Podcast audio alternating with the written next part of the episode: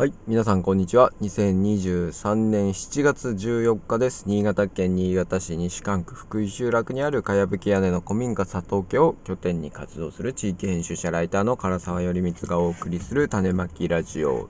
です。はい。今日は7月14日です。超私事ではありますが、えー、7月14日、私の誕生日です。えー、38歳になりました。どうですか皆さん、38歳になったことありますか？いやー、38歳ですよ。38歳はいろいろ、いろいろですね。いや、何がいろいろかわからないんですけれども、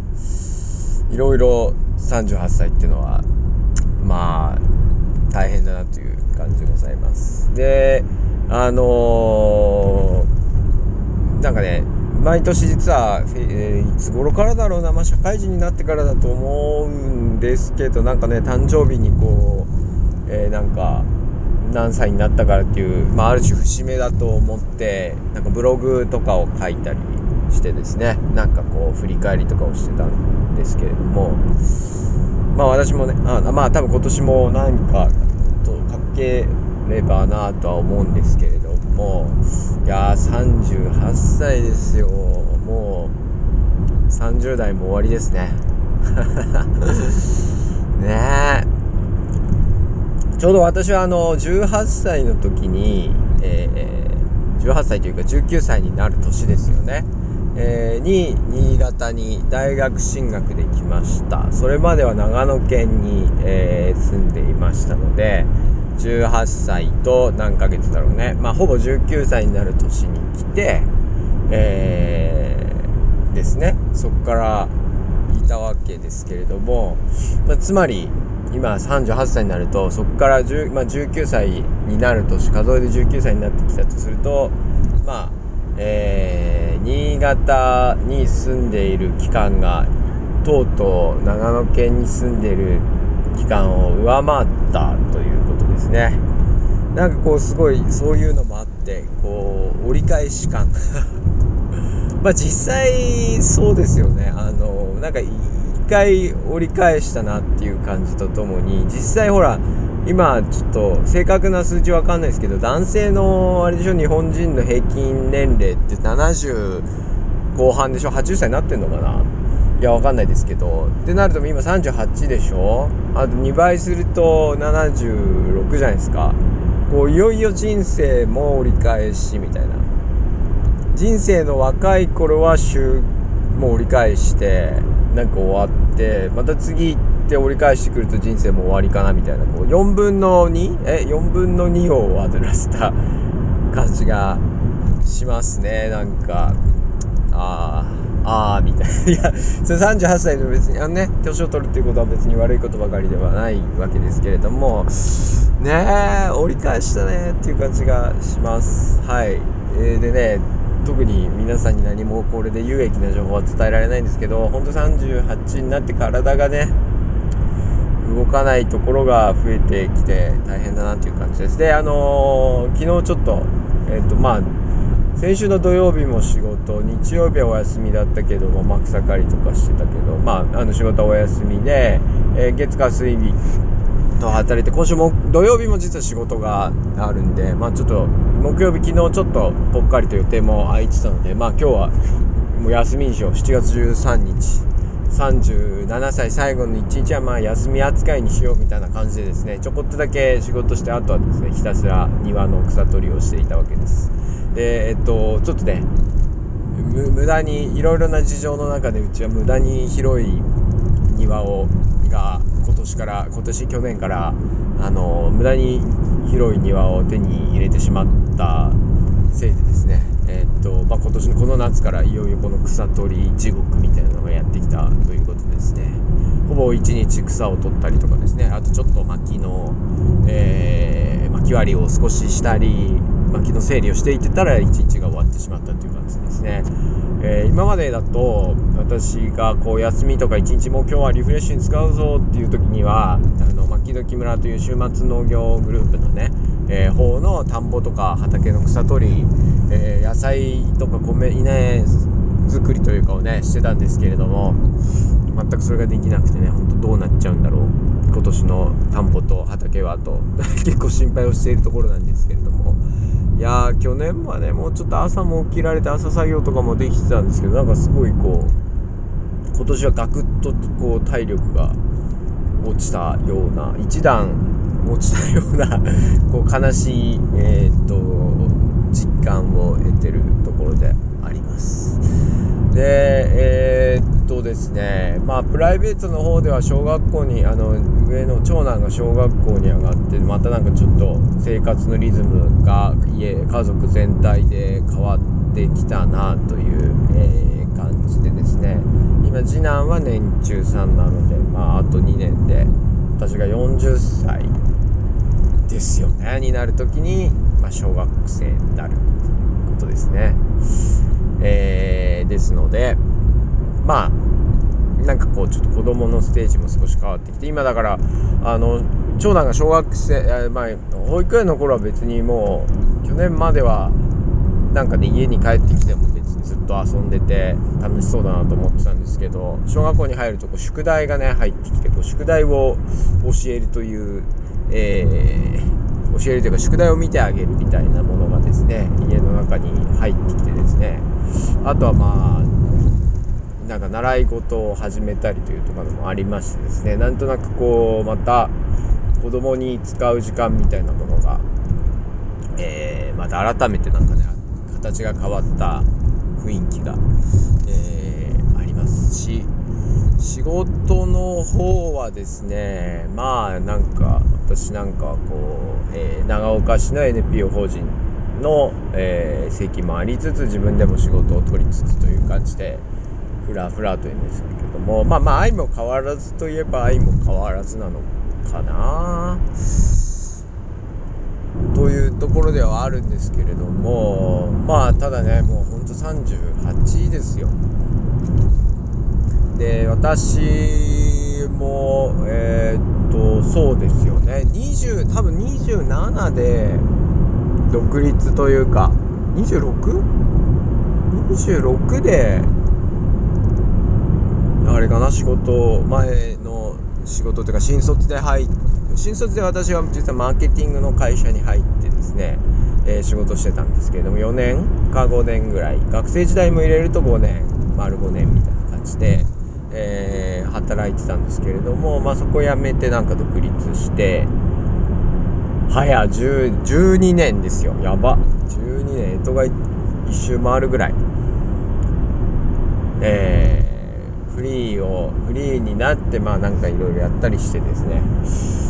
結局でもけまあ今このラジオでもやっているようにこう街づくり地域づくりとか生活に関するなんかこう分野という方がこ自分の中ですごい、えー、仕事しててしっくりくるなんですね分野なんでまあ職能としてはね企画とか好きあの文章書くとかですね経営的なことも今、まあ、やっているわけですけれども、えー、何何が言いたいかというとですねまあいろいろもうえー、っとそろそろなんか大きな成果を出したいなというような、えー、気持ちが12年ねフリーでいろいろやってきてるわけでるのでなんかそろそろちゃんとなんかもうちょっとちゃんと もうちょっとちゃんとっていうのもあれなんですけどもまあまあ要はなんかここの何の人なのかっていうのがもうちょっと分かるようにちゃんとしたいよなというふうには思っているところです。でね自分の何て言うのかな専門性というか関心の分野というかもうちょっとなんかねしっかりと、えー、世の中に分かってもらえるようにこう仕事を選んだりとかもしないといけないのかなみたいな、えー、気がしているところであります。いやちょっとグダグダですね。すいませんね。38歳。いやあのフリーランスあの個人事業主として独立したのが26歳ぐらいだと思うんですよね。で、えー、その当時はねなんかこうあフリーランスにはそう35歳問題っていうのがこうフリーランスを長くやってる人とかですねフリーランス業界では言われるんですけどもえ何かっていうとフリーランスっていうのは基本的にデザイナーとかフォトグラファーとか、まあ、私みたいなライターとか編集とかですね、えー、で、えー、ある種うんと大元の企業さん、え、メディアでしたりとか、まあ、あるいは印刷会社さんとかですね広告代理店とかですねいろんな会社があってまあそういったところの下請け的にですねあの専門的なスキルを生かして、えー、そういったあの大きい会社とかですねあのの下請けとして仕事を受けるのが多分フリーランス的な働き方だと思うんですけれどもあの私5年だから26で独立してそういう感じで仕事をしてたわけですけれども、まあ、簡単に言うとその最初の頃ではあの30歳とか30代半ばぐらいの、えー、人がですね私若手でなんか頑張ってる人がいるみたいなのをこう、えー、紹介とかでもらってですね仕事をもらってですねまあある種こう仕事発注してくれる先に、まあ、育てていただいたというなんか感じもあってですね、えーと、仕事のことをすごい学ばせていただくと。でその頃はねフットワークの軽い感じであのまあ大体どんな仕事でもけますよとか勉強させていただきますみたいな感じであのいろいろ経験を積ませていただいたんですけれども、えー、そうこうしてるうちに30歳を過ぎる30歳になったぐらいであのー、まあ今までその仕事をくれた人たちが結構社内向こうの会社の中でね出世していくようになるんですね。管理職になったりしていくと。そうなると結構現場を持たなくなったりとかその人たちがあの職場の中であのなんていうんですか部下を育てるとかそのうち引き継ぎしないといけないっていう立場にだんだんなってきてですね。そうすると、えー、部下の人に私を引き合わせてくれてですね今までこう仕事を受けててくれてた唐沢さんですよっていう感じであの紹介してくれるんですけれども、まあ、そうすると大体紹介されるのが同世代ですよね。私と同世代ぐらいの人が、えー、紹介されてですね。まあ同世代なんてなんとなく感覚もわかるし同じ上司というかですねえー、同じこう上司のもとで仕事をしてたのでなんとなくこう通ずる部分とかもあると。で、えー、私としても、まあ、結構その経験を積ませていただいてるからこう案件も多少ねこう選ぶようになるというかですねまああんまり、まあ、フリーランスで最初は安いのもたくさんやるんですけどそうなっていくと本当採算合わなくなってきちゃうので、えー、まあこういう仕事だったら受けられますとかですねあと同世代なんですごい提案しやすいんですよねこうあのー結局、最初の頃っていうのは本当下請けで、なんか言われたものをやってたんですけれども、もう同世代の人を紹介してもらって、なんかこう、じゃあ、えー、どっかの企業にプレゼン持ってきたいんだけどとか言った時にはもうその企画の作り込みから一緒にやってですねもともと想定してたのよりこう予算なるべく多く取るとかですねまあそれこそコンペの申請書漁船へのコンペの申請書を一緒に作るとかですねまあそういうこともなんかやってたわけですね。で、えー、それが30代前半ですね。で、30、フリーランス35歳問題っていうのは何かっていうと、今度35歳ぐらいになるとどうなるかっていうとですね、その同世代、同級生というかですね、同世代の人たちもまた、えー、社内で多少こう偉くなっていった関係でですね、その、えー、同世代の部下に紹介されるわけですね。えー、そうなんですよ。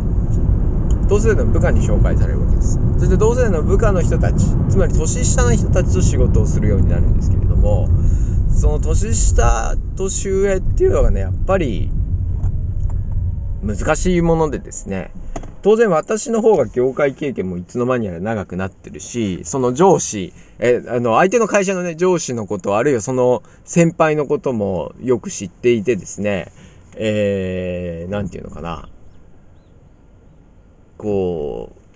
う、まあよく知ってるわけですし、まあ新人の頃にやってた頃と比べると単価もね、上げさせていただいてる中でね、で、あの、同世代の先輩たちと一緒にこう、あの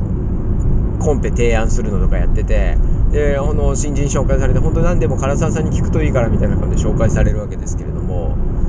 まあ私としてもね、別にその会社からあの固定給もらってるわけではないんでその若手にね事細かに教える義理もないし 向こうだって聞きにくいですよね。でやっぱりこうねこっちの方が知識があるといろいろ言うわけじゃないですか。はい。あのいやこれこうした方がいいですよとかさこれこれなんか案件これ意味わかんないんですけどとかなんかねなんかまとえてないですよねとかいろいろ言ったりとかですねこう指示も具体的なものを求めたりしてしまうんですけれども当然ねあの若手社員とかですとあんまりそういうのまあまだそこまでスキル持ってなかったりするわけですよねそうするとねすごい厄介なやつですよね私は。でそうするとあのやっぱ若手職員はまあ確かに紹介されたから付き合う部分では付き合うんだけどそうじゃなくてもっと意気投合で生きる人とか自分より年下とかあるいは同世代で、まあ、仕事発注したい人を探すわけですね。でその方がフットワークも軽いし単価も安いし、えー、っと自分とねうまく相談しながらやっていけるっていうので、えー、だんだんとこう年上のフリーランス仕事を発注しなくなってくるというようなものが大体それが35歳ぐらいから始まるっていうのがフリーランス35歳問題っていういうふうに、え俗に言われている、え、ものでですね。これは多分これこの間あの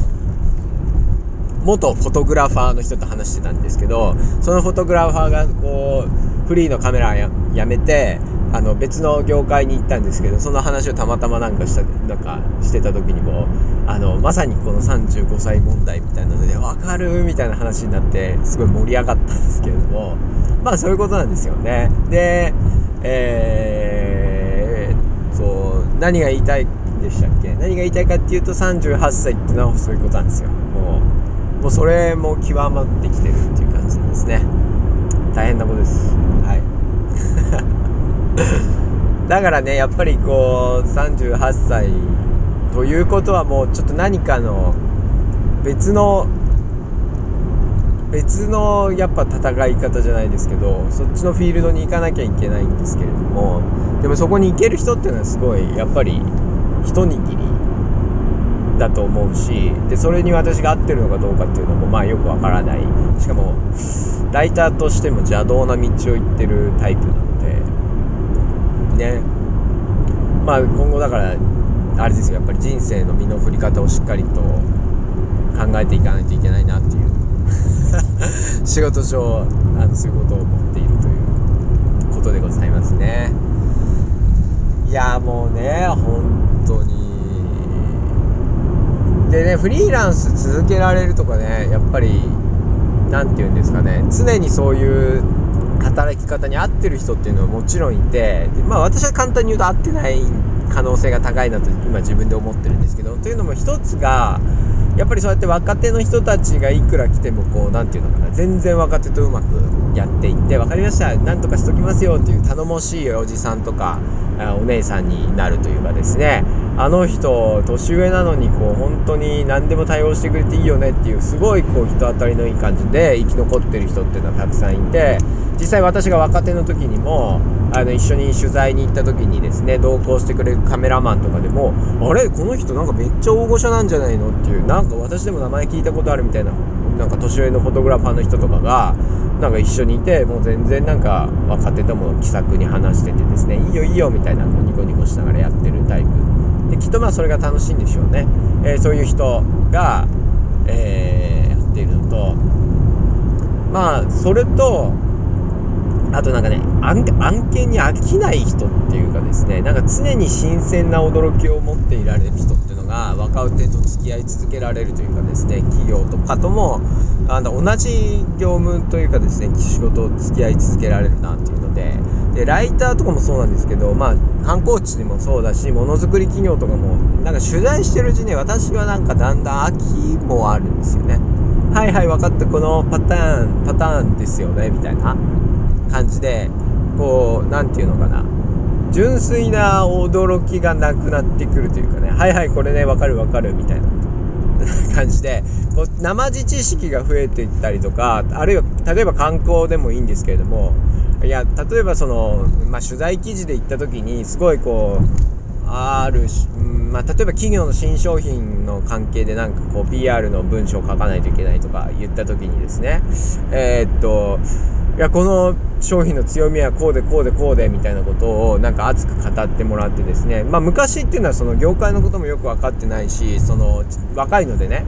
世の中のこともよく分かってないのでそのあの相手企業の説明を受けただけでやめっちゃすごい。これはい。い。ですねみたい。な感じですごい。本当に共感してそれを売り出すためのコピー書い。たりとかですね PR 文書い。たりできたんですけれどもなんかこうねやっぱ年を取ってきてい。ろんなところ取材した人がい。ろい。ろな案件を手掛けてくるとですね例えばこうそのクライアントさんが「い。やここがすごい。んですよね」って言われてもまあ確かにそうかもしれない。けれどもあでもあのペケペケ会社の〇〇ってい。う商品はあのもっとすげえよなとか 何ていうのかなそういうあのいらないブレーキが頭の中に入っちゃってですねこう純粋に楽しめなくなってくるんですよねこう取材とか。だから観光地とかも行ったとしてもあのここが絶景でって言った時にうんまあまあ絶景かもしれないけどうんうんあっちの方が良かったかなとか何て言うのかな。そういうこううん。なんか、そうそう既視感のあることってあるじゃないですか。で例えば学生さんとのプロジェクトとかもそうであの学生さんが地域に入って何かする。でそれにこう伴走するって言った時も最初はこう学生さんの反応っていうのがすごいあの楽しいわけですよね。ああ学生ってこういう目線で見るんだなとかあこういうプロジェクト立ち上げるんだすげえとかって思ったりするんですけれども長く付き合ってると学生が驚いていることすらも驚かなくなってそうそう大体こういうとこで驚くよねとかさなんかあ大体こういうプロジェクトやりがちだよねっていうすごい冷めた野郎にこうなりがちでですね。だからそれ本当にねまあしょうがないね。それでもそれをねただただ純粋に常にねこう楽しめる人っていうのもいてあの知り合いでもそういう人いるんですけれどもやっぱね純粋に楽しめる人ってなんか続くんですよねそういう仕事というかねあのプロジェクトがね。でもなんかもうこうなんかある程度分かってきて飽きちゃうタイプというかの人も当然いて飽きちゃう私はどっちかっていうと多分飽きちゃうのかなどうなんだろう。うん。なんかそれは分かったから次に行きたくなっちゃうっていうあのタイプなんですね。ちょっとその辺がフリーランスとしてのこう、えー、なかなかなんかね悩ましい部分でもあるなというふうにはまあ思ってるんですけれどもまあまあまあまあまあ何でしたっけ？そうだから仕事はね何かしらこうそろそろそろそろ頑張っていかないといけないということでまあ一つねあのー、まあなんとかこう打ち出していけるまあだから一つはまあ、私としてもその長岡の市民共同というかですねまちづくりとかに関わったのがもう、えー、と2014年から、まあ、13年の12月からなんです。正確には13年12月からなんですけど、まあ、2014年からとしてももう10年、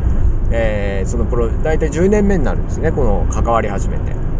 すごいですよね。10年目ですよ。10年目になるのかな？え多分多分そうだと思うんですけどさ3年3年のまとめの記事とかを書いてたのでえー、っと10年今年12年目なんです私は10年目になるはずなんですよ。で